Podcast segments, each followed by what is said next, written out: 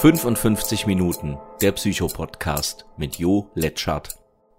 Ein herzliches Willkommen zu diesem Podcast und nach längerer Zeit wieder einmal einen ein kleines Thema. Und heute geht es um Persönlichkeitsstörungen. Das ist eine psychische Störung, die in der ICD, also in den internationalen Handbüchern für Diagnostik entsprechend auch so aufgezeichnet sind. Und ich will, bevor ich den Text einfach vortrage, nochmal darauf hinweisen, es geht ja nicht nur immer darum, dass man, ich sag jetzt mal etwas unfachmännisch, äh, hochkarätig gestört ist, also wo man wirklich merkt, da hakt's an allen Ecken und Enden, sondern es gibt ja auch so Menschen, da merken wir, irgendwie spielen die ein blödes Spiel und man hat eigentlich gar nicht mehr so die Lust, es mitzuspielen spielen. Und da mag dieser Text jetzt auch vielleicht etwas inspirieren. Es ist ja prinzipiell schwierig, eine Persönlichkeit per se als gestört zu bezeichnen, denn wer will denn festlegen, welche Äußerung unserer Persönlichkeit tatsächlich als gestört angesehen werden kann oder angesehen werden muss? Und wenn man sich die äh, klassischen äh, Manuale, die Handbücher der Diagnose, die ICD zum Beispiel mal anschaut, dann gibt's hierzu Hinweise. Und in, in der ICD steht, dass all die Menschen als pathologisch gelten, also als pathologisch persönlichkeitsgestört, muss man sagen, gelten, die sich gegen die kulturell zu erwartenden Verhaltensweisen in stabiler Form von Jugend an so verhalten, wie sie sich verhalten. Also äh, gegen die kulturellen ähm, Gegebenheiten. Das heißt, wenn ich beispielsweise Hunger habe und nicht einsehe, irgendwas kaufen zu müssen, dann breche ich vielleicht in Nachbars Keller ein, plündere die Kühltruhe und mache nicht mal einen großen Hehl daraus. Und das ist dann aber eine sogenannte dissoziale Persönlichkeitsstörung, die eben von Jugendbeinen an stabil ist. Das heißt, es ist nicht so, dass dieser Mensch mal so, mal so macht, und die entsprechend dann auch ins Verhaltenen, ins Erwachsenenverhalten äh, persistiert, also hineingeht. Eine andere Möglichkeit, solche Störungen zu betrachten allerdings ist, sie auf den Bereich zu beschränken, der als gestört angesehen werden kann, nämlich die Interaktion. Denn hier zeigt sich die tatsächliche Störung. Wenn also ein Mensch ohne Rücksicht auf seine Umwelt seinen Willen auch gegen das Gesetz, wie eben schon mal skizziert, durchsetzt, dann mag man die Persönlichkeit als gestört betrachten. In der Tat aber ist es ja nur die Interaktion mit der Umgebung, die gestört ist. Gleiches gilt auch für Menschen, die sich beispielsweise stets in Szene setzen müssen und dabei ihre Umwelt stören und eben auch für sich unangenehme Reaktionen hervorrufen, wie bei der histrionischen Persönlichkeitsstörung. Wir können also festhalten, ob eine Persönlichkeit in ihrer Gänze gestört ist, ist immer schwer zu beurteilen. Gleichwohl kann man aber beurteilen, ob die Interaktionsmuster einer Person in aller Regel Störungen hervorrufen. Also dieses, wie man miteinander umgeht. Und diesen Menschen natürlich deren Begleitung zu einem konstruktiveren Verhalten gilt eben dieses Kapitel Persönlichkeitsstörungen, wenn es dann um therapeutisches oder auch um, ja, allgemeines Vorgehen geht. Denn, ja, jeder kennt wahrscheinlich einen Menschen, wo er sagt, naja. Und dazu jetzt ein paar Hinweise. Ein Hinweis zur Heilpraktikerprüfung sei noch vorab gegeben. Hier gilt wie in den meisten Büchern der Begriff der Persönlichkeitsstörung. Und ich schlage immer vor, im Hinterkopf zu behalten, dass der Mensch, also die Persönlichkeit an sich okay ist. In diesem Falle aber durch eine ungünstige Interaktion, also Kommunikation und äußeres Verhalten auffällt. Und deshalb würde ich intern, nicht in der Prüfung, aber von einer Interaktionsstörung sprechen. Das ist im äh, Buch Persönlichkeitsstörung verstehen von Rainer Sachse im Übrigen auch sehr gut dargestellt und da hab ich's auch her, das ist nicht meine Idee. Im Folgenden beschreibe ich also ein Modell, das von Rainer Sachse beschrieben wurde. Das Modell umfasst drei Ebenen. Und zwar die Ebene der Beziehungsmotive innerhalb einer solchen Interaktions- oder Persönlichkeitsstörung oder der authentischen Handlungsregulation, die Ebene dysfunktionaler Schemata und die Ebene der manipulativen Handlungsregulation oder auch Spielebene genannt. Also Beziehungsmotive, Schemata und Spielebene. Das sind entsprechend die Punkte, über die wir reden. Die Motive für eine Interaktion. Der Mensch hat materielle und kulturelle Grundbedürfnisse und neben Luft, Nahrung, Schlaf und so weiter will der Mensch beachtet sein. Er will Aufmerksamkeit. Das hat auch den Zweck, dass er mit Menschen umgeben ist, von denen er von Beginn an die Welt erlernen kann und auch muss. Alleine ist das nicht möglich. Er braucht Nähe, denn er ahmt nach und entwickelt neue. Er lernt Regeln und Verhaltensweisen, seine Bedürfnisse nach Nähe, Aufmerksamkeit und Zuspruch zu befriedigen.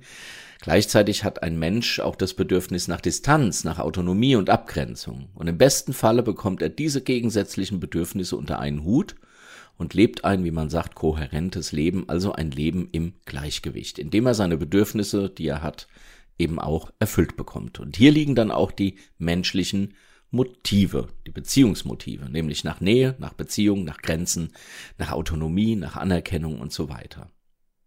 Und diese Motive äußert der Mensch in seinen Interaktionen, indem er sagt, indem er fragt oder eben auch nicht sagt und nicht fragt. Geht es Ihnen äh, einem guten Freund nicht gut, dann kommt er vielleicht zu einem anderen Menschen und bittet ihn um eine Umarmung oder um Trost. Und je nachdem, wie die Beziehung gestaltet ist, wird man ihm das auch geben. Das Motiv ist also Anerkennung, das Beziehungsmotiv und ähm, daraus resultierend eben auch Trost, den er haben möchte.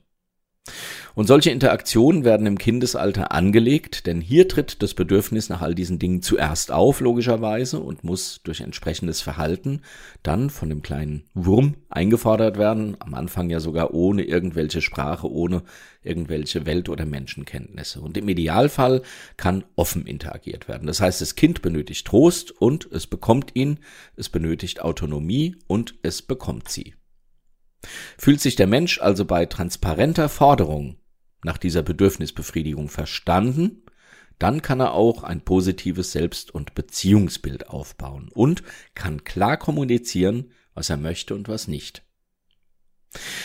Ist dies im großen Stil allerdings nicht der Fall, Ablehnung, wenn Trost benötigt wird, Nichtbeachtung, wenn Beachtung benötigt wird oder Nähe, wenn Distanz benötigt wird, dann muss der kleine und später auch der große Mensch eben anders vorgehen. Kommen wir zu den Schemata. Zum einen entwickeln sich so oder so seine Vorstellungen über sich als Mensch und über Beziehungen im Allgemeinen. Diese Schemata werden recht stabil entwickelt und fordern das entsprechende Verhalten. Also eine ständige Ablehnung der Frage nach Nähe oder auch Autonomie wird dann vereinfacht gesagt zu einem man mag mich nicht und ich muss für Beziehung kämpfen oder Beziehungen sind nicht gut und ich komme ganz gut alleine zurecht. Also eine Erfahrung, die ich im frühen, frühen Leben mache. Ich fordere ganz aktiv einen Trost ein als Kind und ich bekomme den Trost nicht und das wiederholt. Das Kind weiß ja nicht, wie das Spiel läuft. Also wird das Kind sagen, okay, äh, so komme ich nicht an Trost. Das scheint in der Welt so angelegt zu sein. Also muss ich wohl mir irgendwas einfallen lassen. Ich muss was Spezielles machen, um ihn zu tun, zu bekommen. Einfach zu sagen, ich hätte gerne Trost, scheint nicht zu genügen. Und diese Vorstellungen über die Person und deren Beziehungen beeinflussen dann auch direkt ja sein Verhalten und seine Interaktion mit anderen. Aus der authentischen Motivbefriedigung, also ich hätte gerne eine Umarmung, werden jetzt zwangsläufig Muster und Interaktion entwickelt, die nicht mehr so ganz durchschaubar sind. Nähe bekommt man nicht, indem man danach fragt, wie eben schon gesagt. Also wird ein Verhalten gesucht und gelernt, das die Nähe vielleicht nicht ganz so befriedigend, aber immerhin erzeugt. Das Kind kaspert also rum, die Reaktion der Erwachsenen, Applaus zeigt dem Kind, dass es richtig liegt. Also, ich entwickle ein Schema. Wenn ich Nähe will, sage ich nicht mehr, nimm mich mal in den Arm, sondern ich ziehe mir eine Mamas Schuhe an und kaspere rum oder Papas Hut und erzähle einen Witz oder albere herum und plötzlich lachen alle. Ich bekomme zwar nicht die Nähe, die ich gerne hätte, aber es ist schon in die Richtung. Schauen wir uns Spiele an. Da also der kleine Mensch scheinbar nicht so interessant ist, glaubt er zumindest, werden Handlungen versucht, die zwar nicht auf direktem Wege, aber dann eben doch zum Ziel führen. Und aus der direkten Frage nach Zuspruch wie eben schon gesagt, wird also die ständige Suche nach Aufmerksamkeit mit drastischen oder drastischeren Mitteln. Und aus der Erfahrung unsicherer Beziehung wird der ständige Wunsch nach Bestätigung der Beziehung. Und diese Spiele, die mögen funktionieren, aber sie sind nicht ehrlich und sie benötigen viel Engagement und damit Energie. Und zum anderen zwingen sie den anderen Menschen, das zu tun, was er bei einem offenen Spiel so vielleicht nicht tun würde. Also ich zwinge mein Gegenüber quasi durch ein Spiel, das er aus meinem, aus meiner Sicht bestenfalls nicht durchschaut, mir etwas zu geben, was er so vielleicht mir gar nicht geben würde, oder bei dem er vielleicht gerne die freie Entscheidung hätte, ob er es mir geben will. Naja, und weiterhin funktionieren solche Spiele im Kindes- und Jugendalter ja noch recht gut. Das wissen wir. Im Kind verzeiht man auch viel und wenn's rumgalert und dann lacht man. Aber ist der Mensch erstmal im Erwachsenenalter, dann muss er sich unter Umständen einige Kritik an seinen Spielen gefallen lassen. Der stets nach Aufmerksamkeit suchende Mensch ist dann nicht mehr das lustige Kind, sondern der nervige Kollege. Er ist nicht mehr der anhängliche Mensch, sondern der stets kontrollierende Partner, der sich der Beziehung nie sicher ist, gleich was sein Gegenüber sagt oder tut. Und das Wort Spiel beschreibt zwar recht gut die Interaktion, darf allerdings nicht wertend verstanden werden. Das heißt, die Person, die ein solches Spiel spielt, und wir spielen alle unser Spiel, tut dies nicht bewusst, sondern in der Überzeugung, dass dies eine notwendige Interaktion ist, um ihre Kohärenz aufrecht zu erhalten, beziehungsweise sie zu erlangen, was selten gelingt. Das heißt, nochmal zusammengefasst, ich merke als junger Mensch, das direkte, bitte gib mir eine Umarmung, das funktioniert nicht, also überlege ich mir, was könnte ich tun, ich schreie, ich lache, ich kaspere rum und so weiter und gehe so diesen Umweg. Das funktioniert als Kind, als Erwachsener habe ich das dann so gelernt und es ist so verstetigt, da funktioniert es aber nicht mehr, weil ich dann vielleicht die Kollegen eher nerve oder weil es auch einfach nicht mehr angemessen ist, sondern weil dann vielleicht auch mal jemand sagt, hey, wenn du mal jemand zum Reden brauchst oder eine Umarmung, sag's doch einfach. Ja, statt dich da irgendwie nackig zu machen. Das Spiel nämlich, das gründet ja auf der Annahme, dass ich zum Beispiel nicht geliebt werde und deshalb immer um die Liebe kämpfen muss. Solange also die Motive, die Schemata und die daraus entstehenden intransparenten Interaktionen, das Spiel eben nicht aufgedeckt werden, kann es auch nicht dazu kommen, dass das Motiv befriedigt und das negative Schema überwunden werden kann. Also wenn jeder mitspielt, dann spielen halt alle bis ans Ende ihres Lebens und keiner kriegt zurecht, was er will. Jeder Topf hat seinen Deckel heißt es im Volksmund. Und so kann natürlich eine Interaktionsstörung durchaus Widerhall finden in einem Gegenüber, das in der Lage ist, diese zu parieren, also äh, sie äh, gut zu behandeln. Nun befinden sich Menschen aber natürlich nicht nur in engen privaten Beziehungen, sondern sie müssen irgendwie auch mit dem Rest der Welt oder zumindest mit Teilen davon interagieren. Hier fallen dann extreme Interaktionen auf und werden dann auch kritisiert. Kurzum, irgendwann werden die Kosten für die Person zu hoch beziehungsweise die Umwelt zeigt nicht mehr das gewünschte Verhalten auf das Spiel. Und Kosten bedeutet, ich muss mich sehr anstrengen, ich verprelle die ein oder anderen Menschen, äh, ich bin nicht ehrlich. Das sind ja alles Anstrengungen, die man als Kosten bezeichnen kann. Und dann muss man schauen, ist der Gewinn tatsächlich noch hoch genug? Also kriege ich genug Aufmerksamkeit, die mich auch wirklich befriedigt? Und Applaus tut das immer nur für eine kurze Zeit, für die Kosten, die ich dann die Schale werfen muss. Und die Reaktion auf dieses Ungleichgewicht können nun von Traurigkeit über Depression bis hin zu Aggression oder Ängsten reichen, die dann der betroffenen Person zu Lasten fallen. Es kommt unter Umständen zu Isolation und Rückzug, zu was es da so gibt, Selbstmedikation durch Alkohol, durch Tabletten, andere Drogen und dann auch zu weiteren Störungen, also Depressionen zum Beispiel oder Ängsten, wie wir es eben schon hatten. Und da die meisten persönlichkeitsgestörten Menschen sich nicht als Ursache der Problematik sehen, sondern als Opfer, ist das der Moment, in dem oft der Kontakt zur Therapeutin dann entstehen kann. Aber eben nicht aus der Erkenntnis heraus, eine Störung zu haben, sondern aus dem Leiden an der Reaktion der anderen heraus. Wie geht man mit einer Interaktions- oder Persönlichkeitsstörung um? Die Menschen neigen dazu, sich als nicht gestört zu betrachten. Und das ist auch erstmal gut so. Das bedeutet nicht, dass eine Störung oder die daraus resultierenden hohen Kosten nicht erkannt wird. Doch wird der Mensch immer versuchen oder oft versuchen, eine Erklärung dafür zu finden, für die er nicht verantwortlich ist. Und dazu entwickelt er eben Schemata. Er kommt zum Beispiel zu dem Schluss, dass Beziehungen nicht sicher sind, nicht vertrauenswürdig und so weiter, an die Möglichkeit, dass er ein Bild von der Welt hat, das auf vergangene Erfahrungen fußt und sich mittlerweile überholt hat, kommt er oft nicht. Auch nicht, dass er heute ganz andere Voraussetzungen und Möglichkeiten hat, seine Motive, also Zuneigung etc. pp, transparent zu erfüllen. Das scheint ihm auch nicht plausibel. Und das gilt es dann in der Therapie oder auch im Freundesgespräch zu erfahren.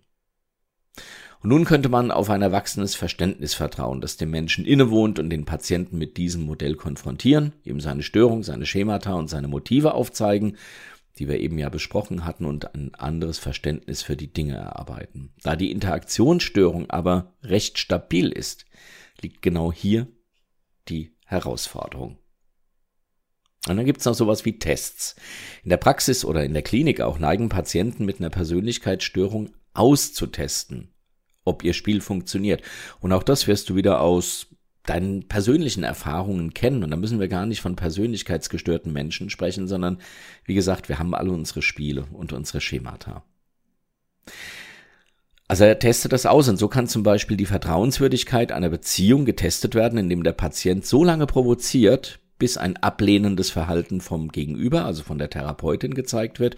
Und damit wird dann das Beziehungsschema, also zum Beispiel Beziehungen sind nicht vertrauenswürdig, bestätigt und stabilisiert. Natürlich merkt dieser Mensch nicht, dass er es eigentlich provoziert und ja nur darauf wartet, dass es bestätigt wird. Und in der therapeutischen Praxis besteht die Gratwanderung eben darin, dieses Spiel zu erkennen, es nicht mitzuspielen, aber eben auch nicht abzulehnen, sondern vertrauensvoll darauf zu reagieren. So ist es wichtig, die Motivebene zu bedienen und aufzuzeigen, dass man das Motiv zum Beispiel nach Anerkennung, nach stabilen Beziehungen und so weiter bestätigt.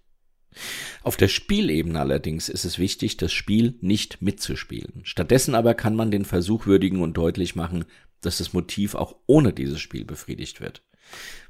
Also ich gebe mal ein Beispiel. Der Patient sagt, ich habe mir Gedanken über meine Therapie gemacht und bin zu dem Schluss gekommen und mein Entschluss beruft sich auf eine langjährige Expertise, die ich mit mir autodidaktisch erarbeitet habe, dass wir jetzt, keine Ahnung, XY machen sollten. Das hört sich ein bisschen nach Narzisst an. Ich weiß es besser und ähm, äh, habe mich da natürlich auch schlau gemacht, braucht da auch keine Vorlesung etc.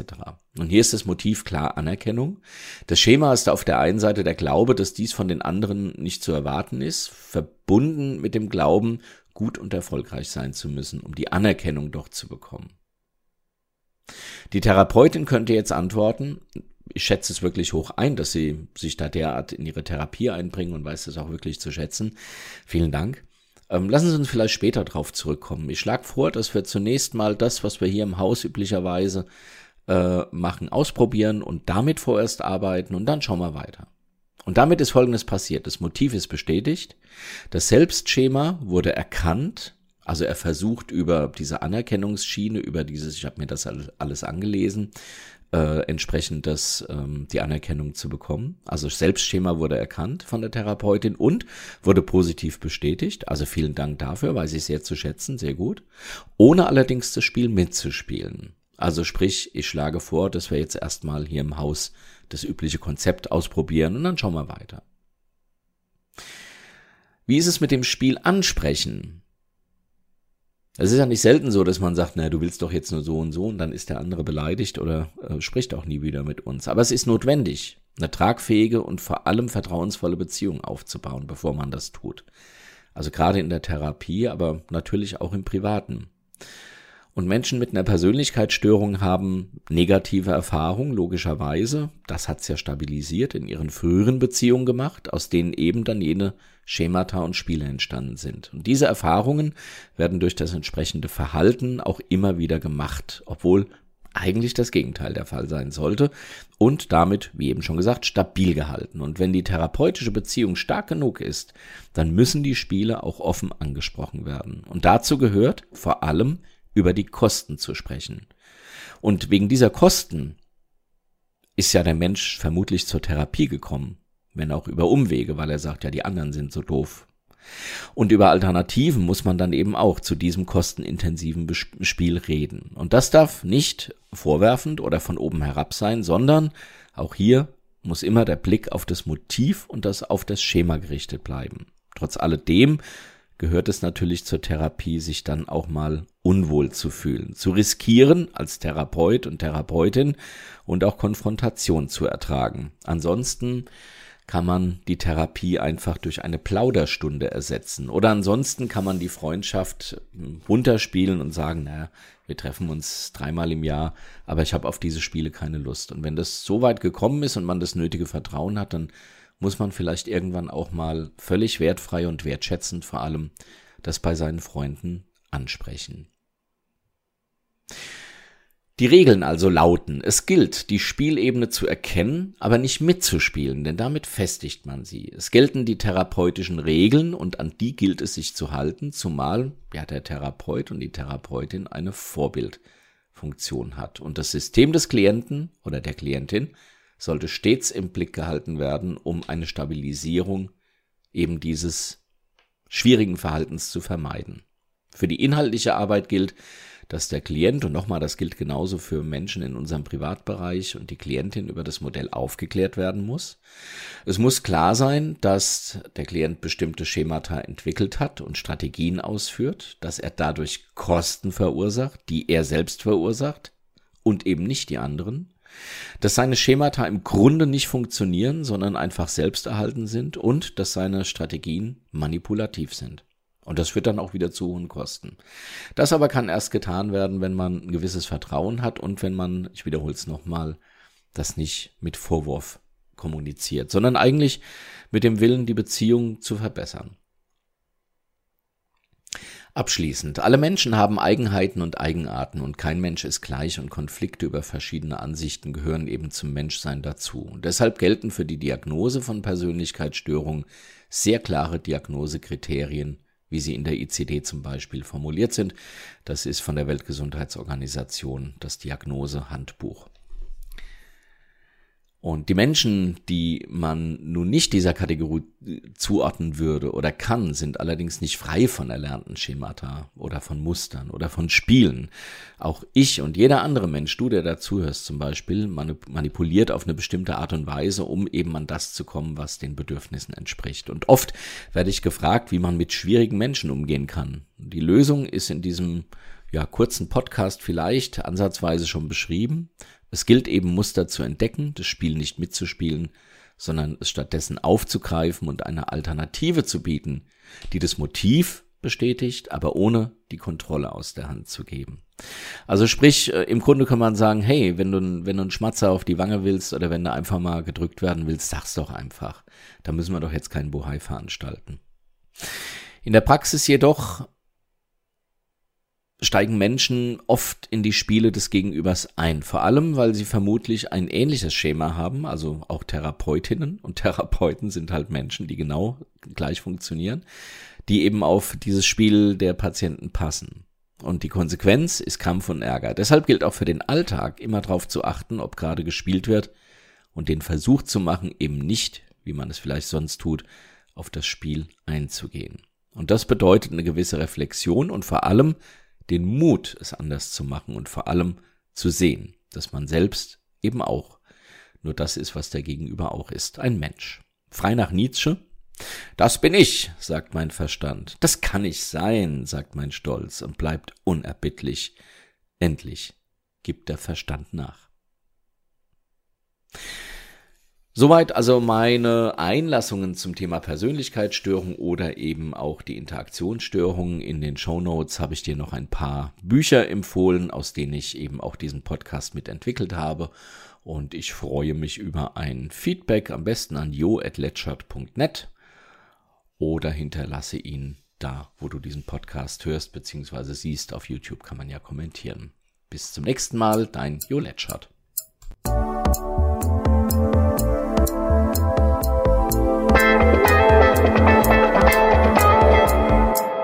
Danke fürs Zuhören. Lust auf mehr? Auf pegasuszentrum.de oder hppsycho.de. Lust auf Feedback? An jo